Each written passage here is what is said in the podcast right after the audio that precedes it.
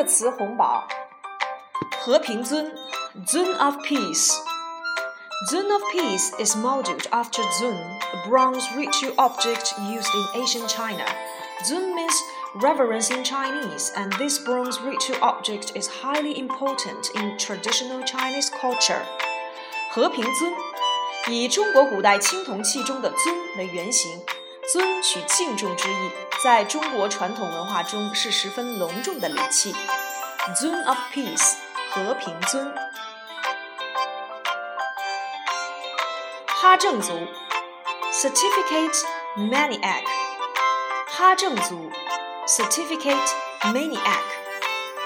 This is the fifth certificate she has got in one year. She's really a certificate maniac. 这已经是她一年内拿到的第五个证书了。他可真是一个哈证族，certificate maniac，哈证族，child slave，孩奴，child slave，孩奴。A new phrase child slave has become popular in the Chinese media. media。孩奴这个新词最近在国内媒体很流行，child slave，孩奴。海归。，returnee or Chinese overseas scholastic。The science park has been successfully alluring many senior returnees with an impressive average of 10 years of working experience in the Silicon Valley in the US.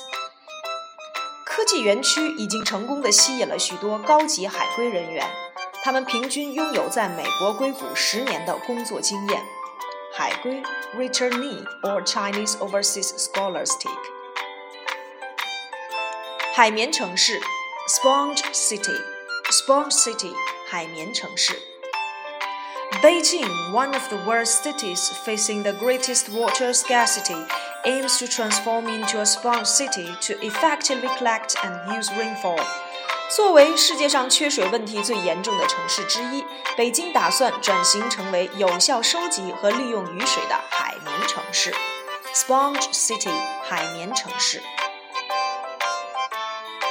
海上丝绸之路 （Maritime Silk Road）。Maritime Silk Road 海上丝绸之路。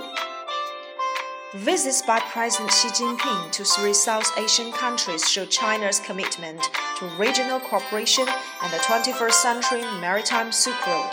国家主席习近平对南亚三国的访问，凸显了中国对区域合作和共建二十一世纪海上丝绸之路的重视。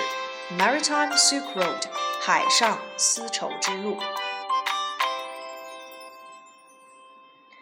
海外代购 overseas shopping representative overseas shopping representative 海外代购 The new regulation is expected to force private overseas shopping representatives and small companies to quit the business or transform their business model. 新规定将迫使个人海外代购和小公司要么洗手不干，要么转变为经营模式。Overseas shopping representative 海外代购，海外侨胞，overseas Chinese，overseas Chinese，海外侨胞。We firmly believe that with the support of the government and of the people, including overseas Chinese, the 2008 Beijing Olympic will be a success. 我们坚信，在我国政府和人民，包括海外侨胞的大力支持下，北京2008年奥运会一定会取得重大成功。Overseas Chinese，海外侨胞。海外追逃，International Manhunt，International Manhunt，海外追逃。Chinese police have seized 88 suspects in an international manhunt since July, which targets corrupt officials and suspects in economic crimes that have fled the country, the Ministry of Public Security said on Saturday.